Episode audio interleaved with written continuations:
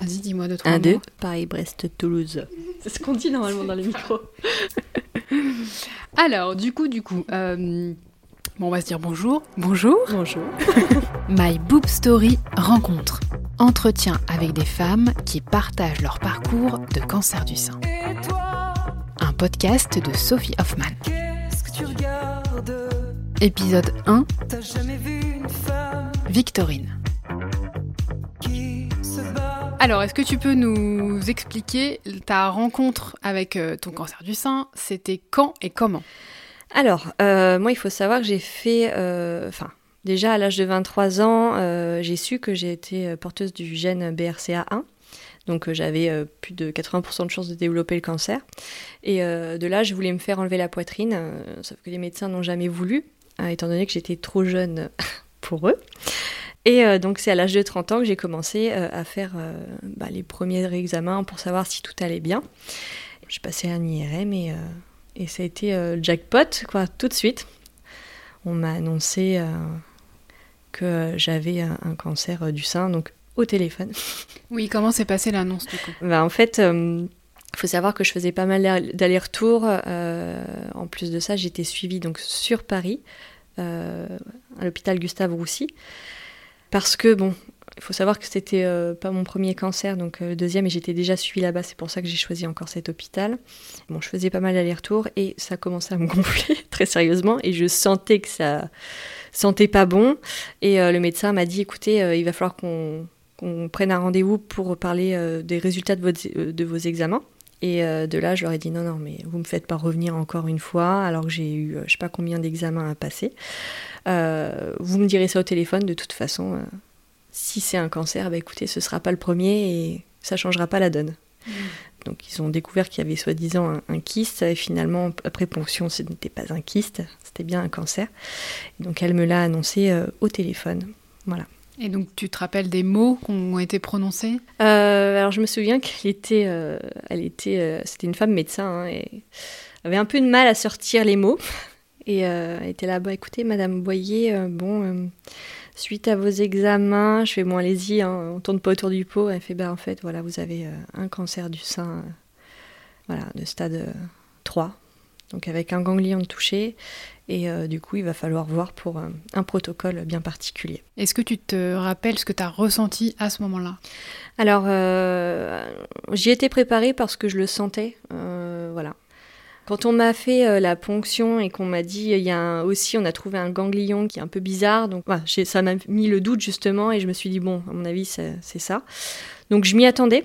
Et du coup, sur le moment, bah, en fait, j'avais déjà préparé une feuille et un stylo pour, voilà, pour euh, savoir ce qui allait être dit après, puisque bah, moi, du coup, c'est pas ma première annonce de cancer. Pour le coup, le premier, j'étais pas du tout préparée, donc euh, ça m'a servi de leçon. Et euh, là, pour le coup, j'avais préparé en amont donc une petite feuille et un stylo pour tout noter, comment ça allait se passer. Et j'étais au taquet. Je n'ai pas pleuré. J'ai pleuré quand elle a raccroché et que bon, mon conjoint était avec moi. Il était, elle était sur haut-parleur. Et, du coup, là, j'ai lâché, j'ai lâché euh, les larmes ouais, après, en me disant, punaise, encore, pas de bol. Oui, parce que du coup, tu as eu un cancer de l'utérus à 27 ans. Oui, c'est ça. Tu t'y attendais pas. Oui. Et l'annonce n'a pas du tout été. euh, Pas du tout été la même. Non, non, non. Donc j'avais un papillomavirus qui m'a valu une conisation. Le médecin m'a dit qu'après c'était terminé. Et euh, quand je suis revenue deux semaines après pour voir si les sutures étaient bonnes, de là il m'a juste mis un papier sous le nez avec écrit euh, tumeur et compagnie. Il m'a laissé lire sans me dire quoi que ce soit. Et c'est moi qui en ai déduit que j'avais un cancer. Et je lui ai demandé Mais attendez, vous êtes en train de me dire que j'ai un cancer? Et là, en fait, tout de suite, il a dit Bon, bah alors, euh, du coup, comment on va faire? Et en fait, il est parti dans des explications, et moi, ça a résonné dans mes oreilles, et je n'ai rien écouté pendant une heure. Je n'ai absolument rien absorbé de ce qu'il m'a dit.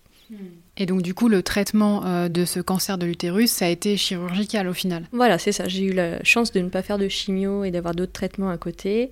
Euh, on a fait euh, directement une intervention chirurgicale qui a été quand même pas simple parce que bon, bah, j'ai eu une, une ablation complète de l'utérus, donc à l'âge de 27 ans, apprendre qu'on ne peut plus avoir d'enfant, c'est un peu compliqué. Quoi.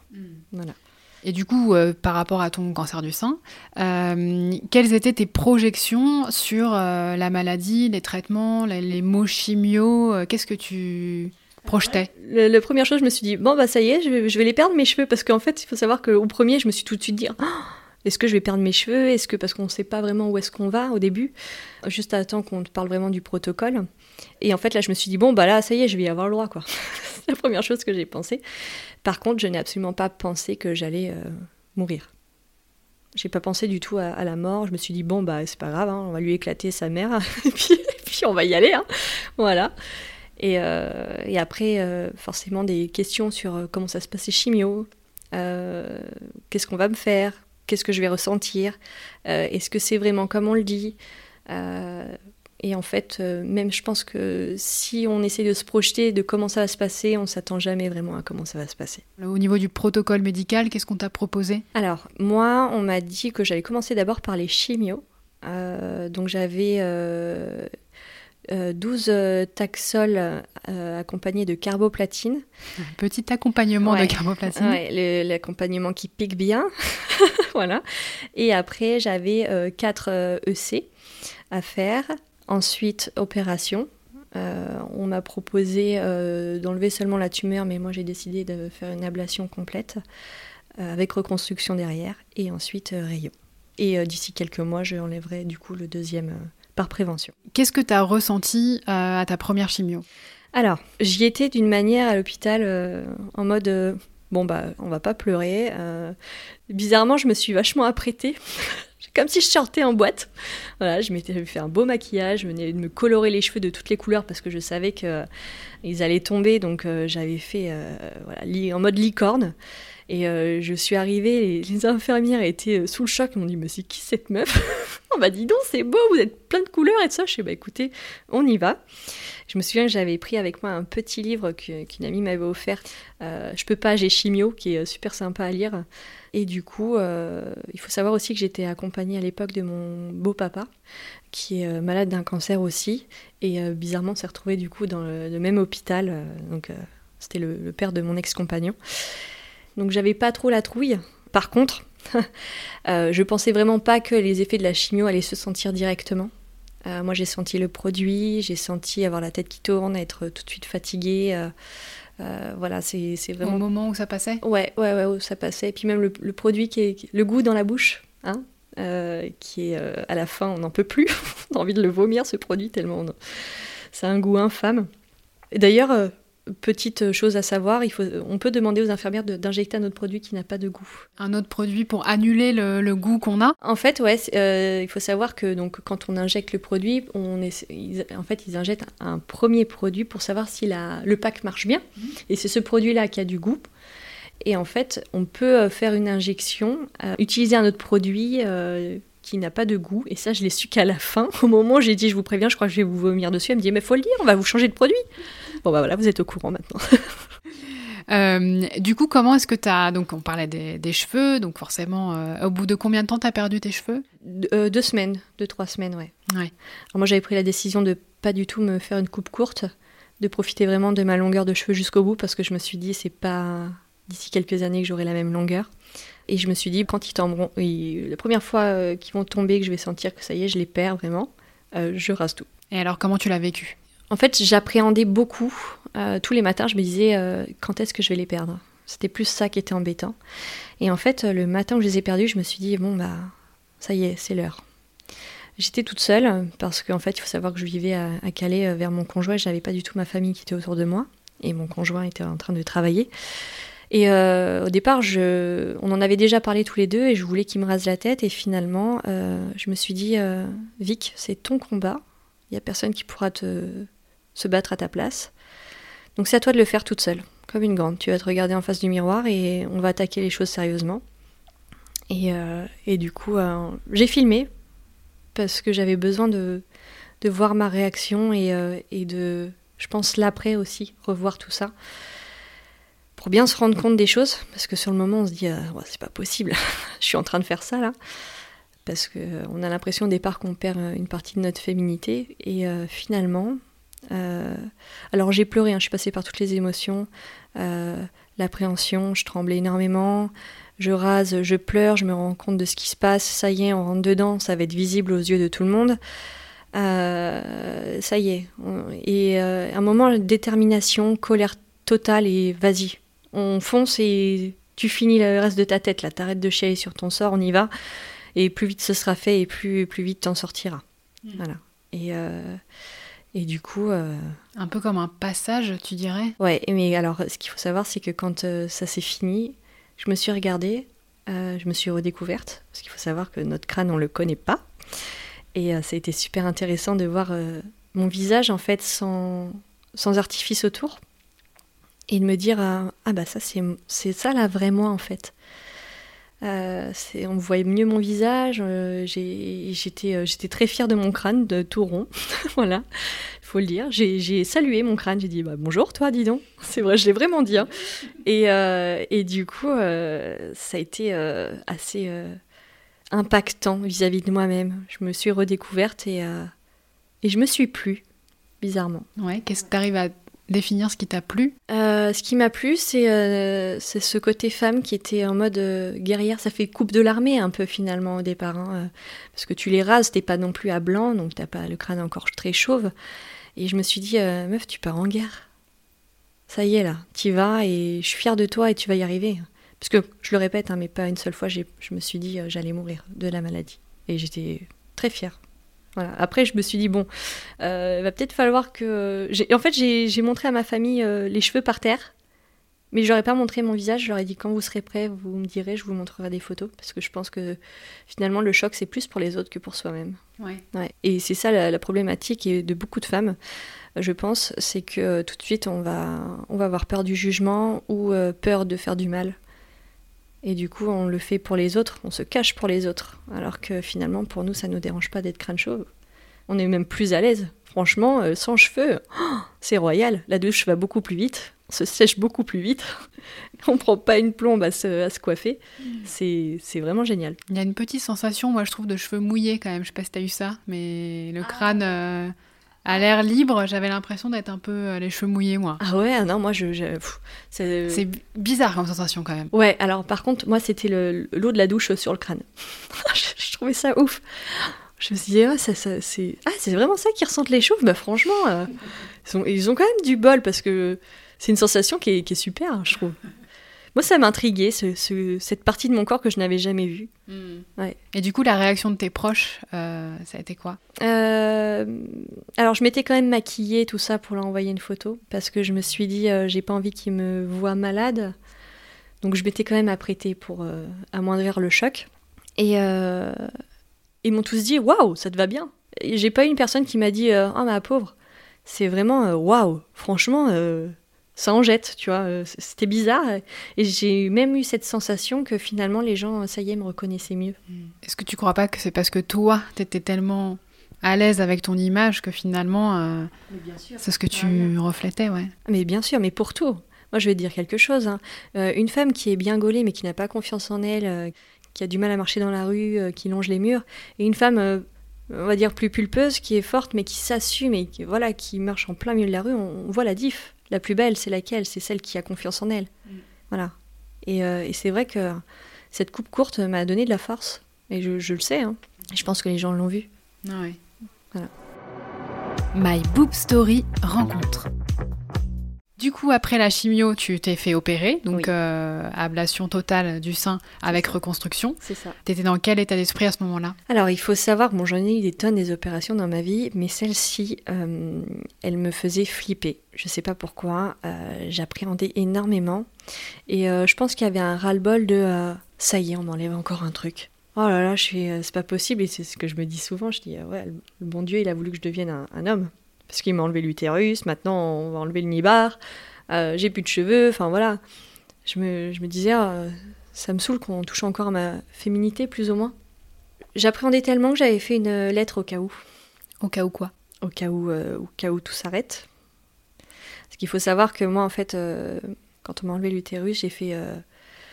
mes sutures se sont ont lâché quelques semaines après. J'ai fait une sorte d'hémorragie. Enfin, et euh, j'ai vu la mort de près. hein. J'ai fait une expérience de mort imminente. Et euh, le souci qui s'est passé, c'est que euh, là, je me disais, avec toute la souffrance que j'ai vécue, parce qu'en très peu de temps, j'ai perdu mon auto-entreprise, mon ex-fiancé, la santé, je n'avais plus rien. Et je me suis dit, si j'ai encore possibilité de vivre cette expérience de mort, je sais que je ne reviendrai pas, je ne voudrais pas revenir. Donc c'est pour ça que j'appréhendais énormément. Et, euh, et c'est pour ça que j'ai fait cette lettre. Qui était destiné à tes proches Voilà, c'est au cas où il m'arrivait quelque chose, ils avaient euh, les mots de passe de mes réseaux, l'annoncer, euh, ce qui me restait, qui revenait à qui, les petits messages pour mes proches. ouais, ouais, ça a été loin. Ah ouais. J'avais dit à ma grande sœur, je voulais pas le dire à ma mère parce que ma mère c'est un petit côté, mais j'avais dit à ma grande sœur s'il m'arrive quelque chose, la lettre est ici, Ouais, t'avais besoin de le mettre sur papier, quoi. au Mm. cas où. Parce que c'est vrai que quand on fait euh, cette expérience de mort imminente, la première chose qu'on se dit c'est merde, ma famille, et, et qu'est-ce que j'aurais voulu leur dire? Bah là au moins tout était dit. voilà, j'étais prête à partir moi s'il fallait. hein. Non, J'avais plus envie. le monde n'était pas prêt. Ouais. Non, bah je sais, je suis vite revenue. hein. Très vite finalement. Et, euh, et cette expérience de, de mort imminente, tu l'as vécue euh, au moment de l'opération de ton cancer de l'utérus? Non, alors en fait, j'ai fait. euh, je me suis fait opérer et euh, après, en fait, je continue à travailler moi dans l'animation. J'étais euh, à l'étranger dans des clubs de vacances et euh, mes sutures ont lâché. Euh, une ambulance est venue me chercher et en fait, je, perdais conscience tellement la douleur était forte. Je sais pas vraiment ce qui s'est passé parce qu'en plus, j'étais à l'étranger, je parlais pas espagnol, j'ai jamais su pourquoi du comment. Le seul truc que je sais, c'est que je suis sortie de mon corps, je me suis vue euh, dans l'ambulance. euh, J'étais une boule, je voyais à 360 de... Voilà, donc c'était assez impressionnant. Je comprenais plus ou moins l'espagnol, ce qu'il disait alors que je n'ai jamais parlé espagnol. Euh, c'était, euh, je, pouvais me déplacer n'importe où quand je voulais. Il n'y avait pas de temporalité. Non mais c'était ouf. hein, C'était, euh, c'était un truc de dingue. Et je sais ce que j'ai vécu. Et puis donc du coup il y a eu cette euh, petite lumière blanche, euh, petite, petite mais intense, hein, je peux vous dire. Et, euh, du coup je commence à monter. Euh, au bout de ce tunnel, je vois deux personnes, alors qui me, que je me, enfin, c'était pas de ma famille, mais en même temps je les connaissais, donc c'était très bizarre. Et au moment d'arriver, ils m'ont dit Oula, non, mais t'as rien à faire ici. ils m'ont poussé. euh, sur le... Ils ont mis leurs mains sur mon front et hop, ils m'ont poussé la tête en arrière et j'ai atterri dans mon corps et ça a été euh, l'une des plus grosses douleurs de toute ma vie. Douleur physique? Ouais, physique, parce qu'en fait, il faut savoir que quand tu, quand tu passes de l'autre côté, t'as as cette sensation de d'apaisement en fait. Tu ne sens plus ton corps, tu ne sens plus la pesanteur, tu ne sens plus euh, les douleurs, tu ne sens même plus ce qui te chatouille. Tu t'es, t'es libre, tu vois. Ton- Ça a été. euh, Et en fait, quand tu retournes dans ton corps et que tu te ressens euh, étriqué, en fait, c'est un peu ça. Tu te sens étriqué. Euh, tu te dis, Pff, je retourne encore dans ma ferraille cabossée là. Et euh, c'était difficile, ouais. Donc du coup, tu avais cette appréhension quand euh, tu t'es fait opérer euh, de ton cancer du sein. Euh, et finalement, comment ça s'est passé? Tu veux dire l'opération? L'opération, ouais. Comment tu l'as vécu en fait? Euh, bah alors déjà, on a vachement rigolé. Il faut savoir que moi, je, quand je stresse, il y a beaucoup d'humour hein, qui est là. euh, Voilà, tout de suite, c'est un peu mon moyen d'autodéfense. On a, je suis arrivée dans, dans la salle d'attente, parce qu'on a une petite salle d'attente au bloc, en fait. On est tous euh, voilà, apprêtés, voilà, avec notre petite charlotte sur la tête, même si on n'a pas de cheveux, on comprend pas vraiment, mais bon. Voilà. Et, euh, et je me souviens, il y avait une petite dame qui était, euh, qui était vachement contrariée. euh, et pour déconner, je lui ai dit, je, la regarde comme ça, je fais non mais vous vous rendez compte qu'ils m'ont mis sur la tête? Regardez, j'ai pas de cheveux. Ça sert à quoi? Et puis elle a rigolé. Bref, et finalement le personnel était super. le médecin génial. Je me souviens, on avait mis une petite chanson avant d'arriver au bloc, comme And Get Your Love, qui me parle beaucoup. Et, et en fait, ils m'ont dit bon bah ça y est, on est prêt, on, on va t'endormir. Euh, pense à quelque chose euh, d'agréable, et puis euh, tu te réveilleras euh, pareil. Ok, bon bah c'est parti. Allez, est-ce que je vais revenir ou pas? On verra bien. Et finalement, je me suis bien réveillée en salle de réveil. Avec un monsieur à côté de moi qui criait Gemma, Gemma Je dis mais c'est pas possible, je fais oh, ça y est, je suis bien revenue hein. Voilà, c'est ça, welcome to the Saint-Tropez, mais non, pas, du, pas vraiment. Comme sur la planète Terre. Ouais. Welcome to the Gustave Roussy. Voilà. Et, euh, et j'étais là, j'étais dans le gaz, et je regardais les infirmières, et j'étais encore un peu sous le coup de. euh, comment dire, de l'anesthésie, ouais. Et je me disais, bon, bah ça y est, j'ai pas mal, ça va, ça se passe bien, et. euh, je suis arrivée dans ma chambre et bah, quelques, quelques heures après, hein, ils m'ont renvoyée dans la, dans la chambre. Et il y avait ma mère. Et elle me dit T'as regardé un petit peu ce que c'était? Je suis Bah non, j'ai pas c'est vrai que j'ai pas soulevé. Et puis en fait, je- je- j'enlève la couverture Et là, on voit le bandage, mais qui m'arrive jusqu'au menton, pratiquement. Et on se regarde avec ma mère avec des gros yeux en disant Oh Et moi, je lui fais Ils sont trompés de taille ou quoi? C'est pas possible On a rigolé, on s'est dit Putain, c'est quoi ce bordel? Et en fait, non, c'était. euh, bah forcément euh, c'était gonflé euh, et puis il y avait les bandages tout ça et puis euh, bon c'est vrai que je faisais quand même du dé enfin je fais du dé quoi de base donc bon. Et on a rigolé avec ça et, finalement le médecin m'a dit que c'était très bien passé que voilà tout était nickel machin et tout. Et, en fait j'étais soulagée. Ça m'a fait du bien. Je me suis dit ah ça y est une étape de franchie tout s'est bien passé nickel vite un nichon en plastoc qui tient c'est génial.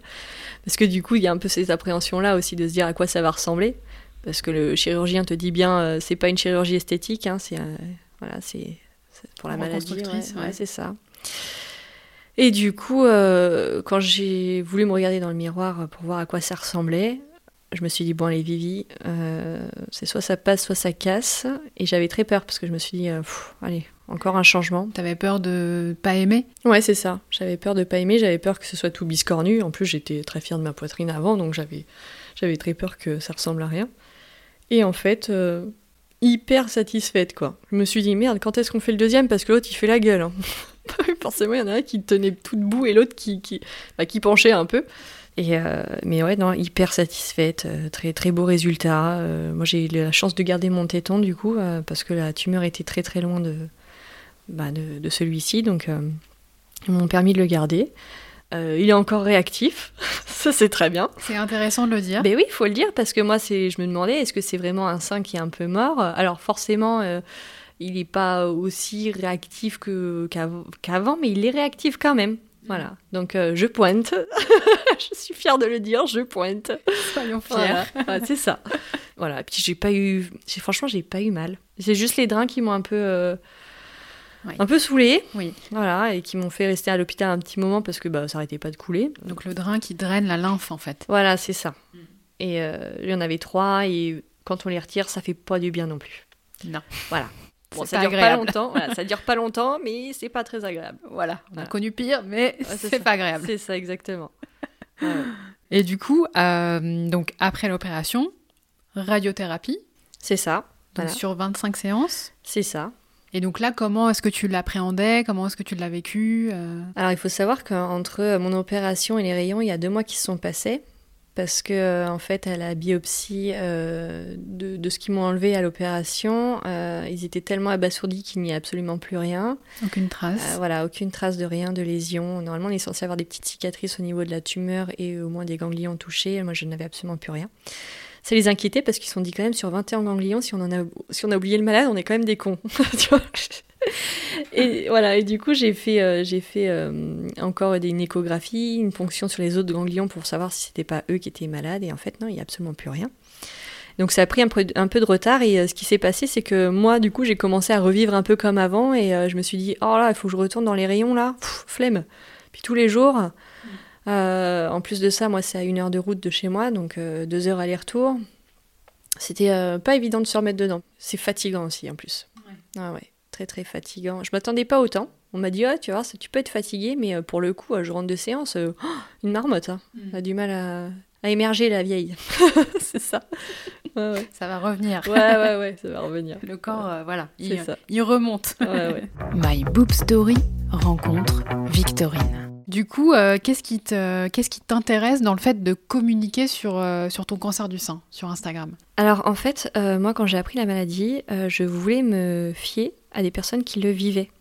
Parce que les médecins sont très gentils, ils nous donnent énormément de conseils, mais on ne les voit pas vivre ça au quotidien. Et je pense que le meilleur des conseillers, c'est quand même le malade. Et j'avais beau chercher, je ne voyais pas de contenu ou de femmes qui s'assumaient chauves, euh, c'était très rare, ou, ou alors euh, c'était tabou, on n'en parlait pas vraiment euh, ouvertement. Et je me suis dit, mais pourquoi? Pourquoi ça Pourquoi? Et là, je me suis dit, bah écoute, si personne le fait, bah moi je vais donner mon avis, comment ça se passe, ce que je vois, ce que j'entends, ce que je ressens. Et bah les gens prendront ou pas, mais j'ai besoin de le faire aussi pour moi. hein. C'était une thérapie aussi. Et, euh, et du coup, c'est comme ça que je me suis lancée dans, dans cette aventure en fait. tu suivais personne euh, sur, euh, sur un stade qui incarnait en fait ce que tu recherchais. Alors, je suis tombée sur euh, Le Petit Monde de Caroline, euh, du coup, euh, qui m'a fait beaucoup rire euh, en faisant sa première chimio déguisée en Wonder Woman et euh, qui s'était teint les cheveux en rose aussi. Enfin, j'ai trouvé ça génial. Je me suis dit, euh, c'est elle qui m'a inspiré aussi cette coloration de toutes les couleurs. hein. Puis en fait, ils sont tout un petit réseau parce que du coup, elles font partie du Gang des crânes rasés, euh, une association du coup euh, pour les femmes de, de moins de 40 ans qui ont un cancer du sein. Je leur ai demandé un peu d'aide et elles m'ont tout de suite répondu en fait par message. J'étais, euh, j'avais des nouvelles familles, des sœurs, des cas-sisters Ouais, ouais. et, et elles m'ont jamais laissé tomber et je les remercie encore pour ça.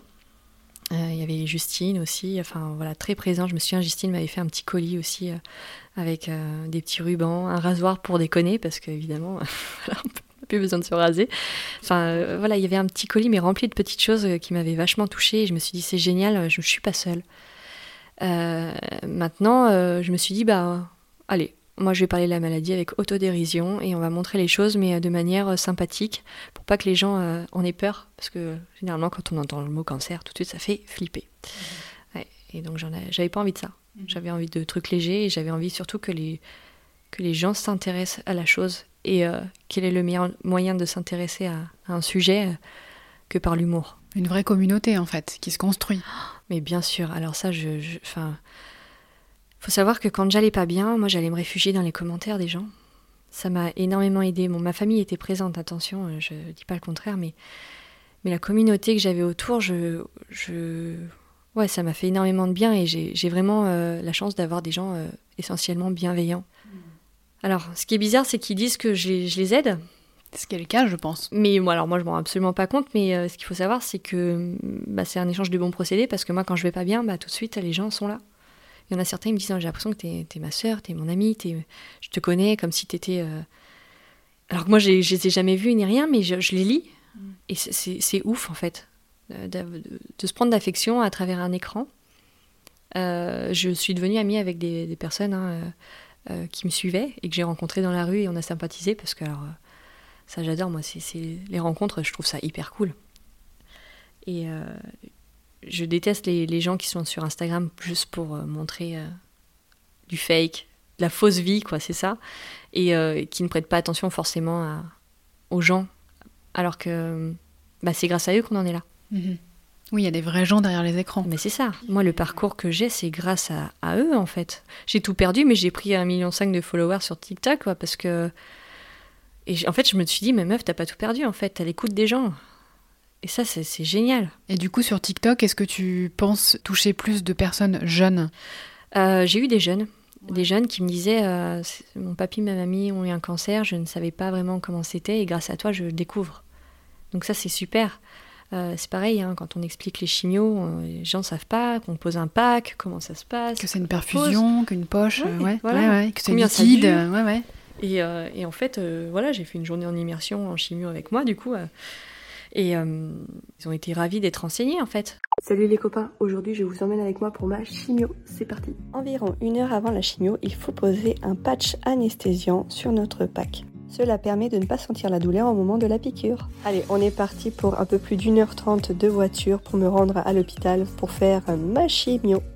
Nous sommes arrivés à l'hôpital Gustave Roussy à Villejuif. Je peux vous raconter une blague? Allez-y. Qu'est-ce qu'on crie quand euh, un hôpital de jour prend feu? Chauffe qui peut Bon, blague pourrie, mais qui détend. C'est parti pour 3 heures de chimio.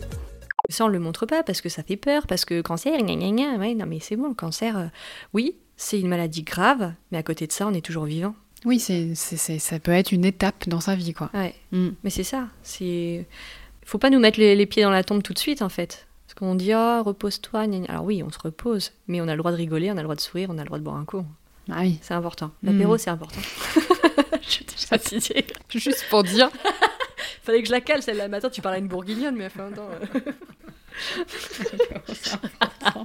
Le podcast, il va ressembler à rien, je te jure. My Boob Story Rencontre. Un podcast de Sophie Hoffman. Et du coup, justement, pour, euh, par rapport à, à tes contenus, par exemple, tu fais beaucoup de stories. Alors tu oui. t'y obliges à ça ou... Euh, Il y a des fois, euh, je le, je le dis, hein, bah écoutez les gars, aujourd'hui j'ai pas forcément envie, il y aura pas de story. Ça m'arrive, hein. Mm. mais euh, je- j'en ai eu le besoin aussi. Ouais. C'est pas, vraiment pas une obligation pour moi. Ça c'est pas, ah il faut que je le fasse. Non non. C'est, euh, moi j'aime bien parler comme ça. Salut les copinous, j'espère vous allez bien. Salut les copains Salut les copinous, j'espère vous allez bien. Bon les copinous, je suis rentrée. Les copinous, je suis désolée aujourd'hui, j'ai pas fait énormément de stories. Puis j'ai changé hein, parce que du coup les gens ils, ils envoient des Ils messages derrière, tu ouais. vois, ils interagissent. Donc euh, c'est cool, tu prends ton téléphone, t'es sûr de, pouvoir répondre à une ou- ou deux personnes, tu vois. Donc, euh, donc non, non, et puis même, euh, j'aime bien partager les conneries que je fais. euh, pff, voilà, quand j'ai oublié ma carte euh, pour payer euh, alors que j'ai fait un gros caddie de course, euh, tu vois, ça c'est... Enfin, je me dis, bon voilà, je vous partage ma merde du moment. Voilà, mais pour ma problématique, euh, voilà, j'ai foiré, bah, c'est comme ça, et puis je le partage et c'est cool, quoi. Après, euh, c'est aussi... euh, les stories, je trouve ça cool parce qu'on on peut exprimer aussi ses états d'âme, tu vois. Euh, Je vais pas m'amuser à faire une vidéo pour dire ah, bah, je vais pas bien aujourd'hui, euh, c'est chiant. Non, non, là je ai dit en story bon, aujourd'hui les gars, j'ai un coup de mou, c'est euh, voilà, je suis un peu patraque, ça va revenir, je le sais, tout ça, ou alors il me faut du temps, ou voilà. Tu parles plus à cœur ouvert sur une story parce que c'est fluide, ça, ça- c'est éphémère, ça, ça reste pas, les gens peuvent pas te la chourer, c'est rare quoi. Alors qu'une vidéo, ça reste. hein. Est-ce que justement, il y a déjà des contenus que tu as regretté d'avoir publiés ou que tu as supprimés? Non, pas, non, pas plus que ça. Bah, généralement, moi, enfin après, euh, je- enfin, c'est rare que je fasse des publications euh, où, tu sais, où, où je me dis, oh, j'aurais peut-être pas dû dire ça, parce que généralement, euh, Oui, on est sur de l'humour. de euh, l'humour, de de la bienveillance et tout ça, donc c'est rare que je râle. Ouais. Voilà, où je, je vais pas m'amuser à. J'aime pas exprimer mes mes opinions euh, sur euh, il aurait pas dû faire ça ou si ou parler de telle personne ou quoi. Parce que après on, on parle d'un jugement et ça j'aime pas trop tu vois. C'est pas mon délire. Ouais. ou du moins de l'ex- l'exprimer. Je peux avoir un jugement personnel mais j'ai pas envie d'influencer les gens à penser ça. T'as as conscience de ça, justement, de la force de frappe que tu as quand tu Euh, dis quelque chose? je, je n'en avais pas conscience jusqu'à un moment où euh, je crois qu'il y avait une, une petite fille en fait qui, qui m'avait envoyé une vidéo. En fait, je lui avais répondu sur un commentaire et, sur la vidéo, elle disait Ah, elle m'a répondu, elle m'a répondu, oh là là, mais elle pleurait, elle était là et je me suis dit Waouh, l'impact que je peux avoir même sur des gosses. Là, Victorine, tu fais attention, tu dis pas n'importe quoi. euh, euh, bon voilà, on essaye de faire attention au vocabulaire. Moi, j'ai les mots qui sont euh, francs. Des fois, je, dis des, voilà, des gros mots, tout ça, je l'assume. hein. Mais ça fait aussi qui je suis.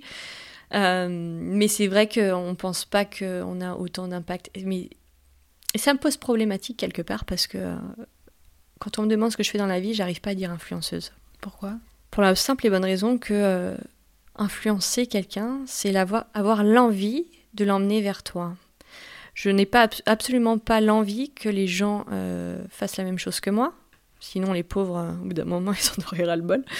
Euh, mais par contre, en fait, je montre juste ma vie et ils en font ce qu'ils veulent.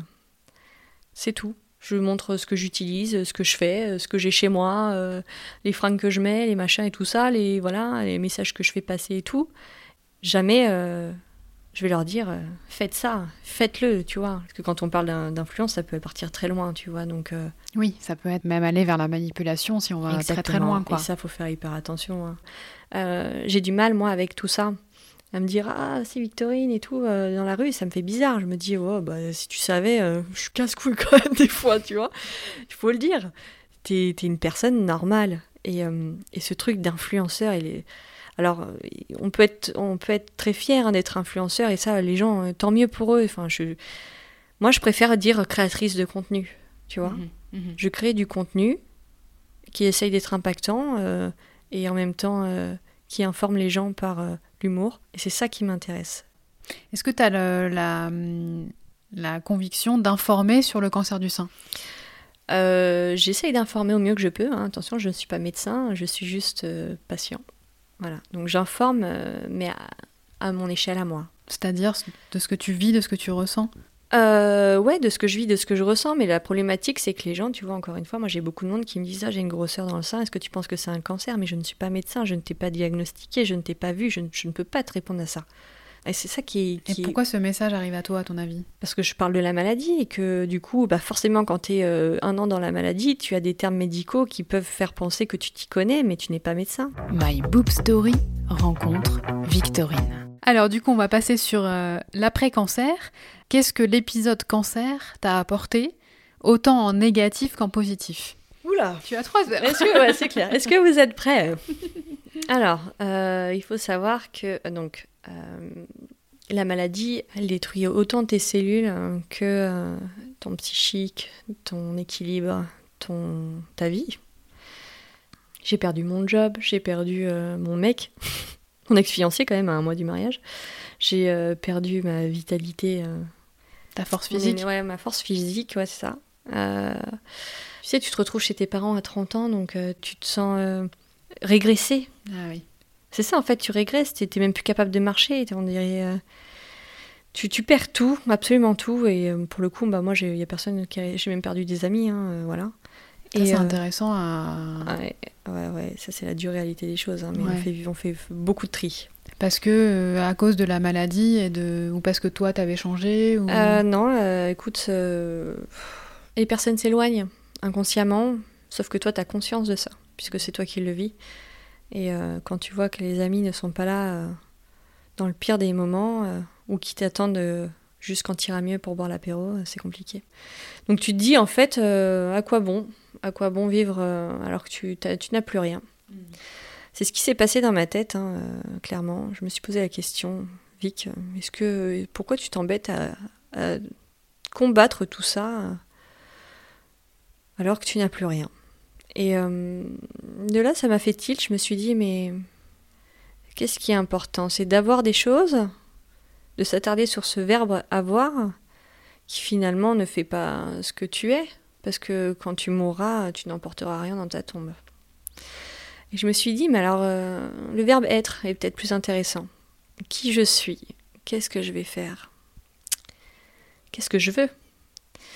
Et euh, c'est quand j'ai commencé à me questionner là-dessus que j'ai trouvé ça hyper intéressant d'être dans la maladie. Parce qu'en fait, t'as tellement plus rien que tu peux te concentrer que sur toi-même.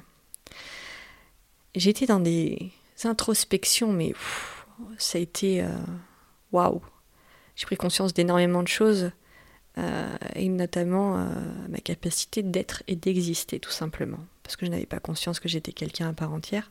Trop présente pour les autres. Voilà, exactement. J'étais trop là pour les autres, inconsciemment, hein, mais, mais je pense que même mon entourage te dira, bah, attends, t'étais là, oui, mais quand même, pas plus que ça. Mais en fait, dans toutes mes réflexions, dans tout ce que je faisais, je le faisais pour les autres. hein. C'est-à-dire que euh, si j'étais invitée à un endroit, je me demandais pas, est-ce que tu as envie d'y aller euh, Est-ce que ça lui ferait plaisir euh, Est-ce que... euh, voilà. Et ça pour tout. Tu te donnes énormément pour tout ce qui t'entoure et finalement... bah, quand t'es malade, il n'y a plus personne, ou très peu de monde, enfin la famille proche. Voilà. Le reste, c'est de l'énergie que tu as dépensée voilà, sans retour. Et, euh, et du coup, je me suis dit, mais Vic, alors du coup, ton énergie, tu vas la mettre pour toi. Parce que de toute façon, c'est toi qui en as besoin actuellement, déjà pour euh, guérir, et, euh, et surtout pour créer. Créer ta vie, tes projets, et, et investis dans toi, en fait. Te trouver en fait. Ouais, c'est ça. Mais de toute façon, la, la maladie, hein, euh, elle enlève énormément de choses et elle en apporte tout autant. C'est ça qui est intéressant. C'est une renaissance. Moi, je le dis toujours. hein. Avant la maladie, j'étais une putain de chenille. Pendant la maladie, bah, quand j'étais euh, en mode chauve et tout, euh, j'étais dans mon cocon, tu vois, en train de tout refaire à, neuf. Et puis bah là, en mode papillon, quoi, je commence à ouvrir mes ailes, mes cheveux ont repoussé euh, et il, est, temps d'aller s'envoler, quoi. Ça, ça ne saurait tarder. Et c'est ça, c'est renaissance. Et il y a une dicton qui dit, que je trouve merveilleux d'ailleurs, qui dit euh, ce que la chenille appelle la mort, le papillon l'appelle renaissance. On part beaucoup là dans la philosophie, tu vois. Très beau. Moi, je, j'adhère. Euh, du coup, quelles sont tes prochaines euh, étapes médicales? Donc, euh, l'opération euh, préventive euh, de ton sein sain. Oui, ce serait retirer du coup l'autre euh, l'autre sein. D'accord. Voilà. Donc Et après, il n'y a pas de. hormonothérapie Non. ou quoi que ce soit? Non, non, j'ai la chance de passer au travers de tout ça parce que euh, j'ai une, une guérison assez euh, miraculeuse hein, d'après les médecins. euh, C'est encore une autre histoire. Ce sera raconté dans mon livre, Voilà. ça, de toute façon. On va- je vais pas tout vous spoiler quand même. Et justement, livre à sortir quand? Alors, c'est une bonne question. Parce que là, en fait, on a, on a déjà fini, on va dire, le plus gros de l'écriture. Euh, L'histoire est là. Maintenant, euh, il faut une relecture, deux relectures, trois relectures pour, euh, on va dire, euh, corriger. Euh, mais l'histoire est là, est finie. Est-ce qu'il y aurait un, un conseil global, alors il y en a mille, hein, mais que tu voudrais, ou un message que tu voudrais faire passer à des personnes qui seraient actuellement en, en traitement ou qu'on viendrait de diagnostiquer d'un cancer? Euh, sachez déjà que rien n'est impossible. On pense toujours qu'on n'est pas capable, mais la volonté et puis le, la niaque de vivre est là. Faites confiance à votre instinct animal de survie, parce qu'il est là et tant que vous avez confiance en vous, ça marchera. Également, je dirais une étape à la fois. C'est hyper important et c'est le premier conseil que j'ai reçu quand je parlais avec des petites dames pour ma première chimio qui m'ont dit ça. Une étape à la fois. Si tu te dis oh là là, il me reste six mois à faire, j'arriverai jamais à toutes les faire, ou peu importe le temps de traitement, mais si tu imagines trop loin, tu te diras oh là, c'est- chaud. Dis-toi ok, bon, je fais celle d'aujourd'hui, hop, je vois comment se passe la semaine et on attaquera la prochaine. Quand tu marcheras comme ça, tu y arriveras. Parce que euh, ça sert à rien encore une fois de se projeter, ça c'est important de le savoir. Ne jamais se projeter parce qu'à chaque fois, ça ne sera pas la même chose. Ça, c'est vraiment présent, présent, présent. C'est dur à faire. C'est un exercice hyper difficile. Et la plupart du temps, pourquoi on pleure? Pourquoi on est triste? On est triste de sa vie d'avant, de ce qui a changé, de, sa, de ce qu'on n'a plus. Et ça, c'est être dans le passé. Toujours être dans le présent. Finalement, tu étais en train de respirer t'es pas trop mal. T'es encore vivant, tu peux t'exprimer. Voilà. Vois le côté positif qu'il y a actuellement pour toi. Ça, c'est sûr que c'est pas mal de, de prendre conscience euh, quand ça va, que ça va. C'est ça. Moi-même, quand euh, après mes chimios, j'étais très mal, j'avais mal au ventre, j'étais pas très bien tout ça, je me disais, meuf, hé, il y a des gens, ils sont malades, ils sont dehors. T'es dans ton lit. T'es dans ton lit, t'as tes petits doudous, t'as ta maman qui est en bas, qui t'aide Parce qu'il y a des gens qui sont tout seuls, hein, qui doivent faire leur baraque tout seuls et tout ça. Moi, j'ai eu la chance de rentrer chez mes parents et mes parents se sont très très bien occupés de moi. Voilà, il y a toujours pire. Toujours, toujours, toujours et surtout se dire qu'est-ce qui va bien. Ok, bon, je suis mal, mais regarde, qu'est-ce qui va bien sur moi. Et observe-toi, va en toi. Euh, introspection, comprends les choses. Comprends ton corps parce que c'est le moment en fait où ton corps a dit stop, justement pour. euh, Vas-y, il est temps de te découvrir. T'as le temps là, on t'offre le temps. Parce que qu'est-ce qu'on court après le temps, nous euh, hein, C'est l'enfer. Là, on t'offre le temps de te soigner, autant euh, par le physique, hein, physiquement, mais aussi euh, dans ta tête, parce qu'il faut savoir que si tu vis un traumatisme de maladie, c'est que tu n'es pas en cohésion avec euh, ce que tu attends de la vie. Et ça, c'est là où il faut que tu te questionnes. Merci beaucoup, Victorine. Et bah de rien, avec plaisir. Bon courage, parce qu'alors là, on est à combien d'heures? Trois heures? Merci d'avoir écouté cet épisode hors série de My Boob Story. Pour suivre toutes les actualités de Victorine, rendez-vous sur Instagram et TikTok, at Victorine avec 3 i. Si ce podcast vous a plu, n'hésitez pas à le partager et à le commenter sur Apple Podcast. Rendez-vous aussi sur Instagram et Facebook, at myboobstory.podcast. Et pour en savoir plus sur mon parcours, je vous invite à écouter mon podcast original My Boob Story. À bientôt!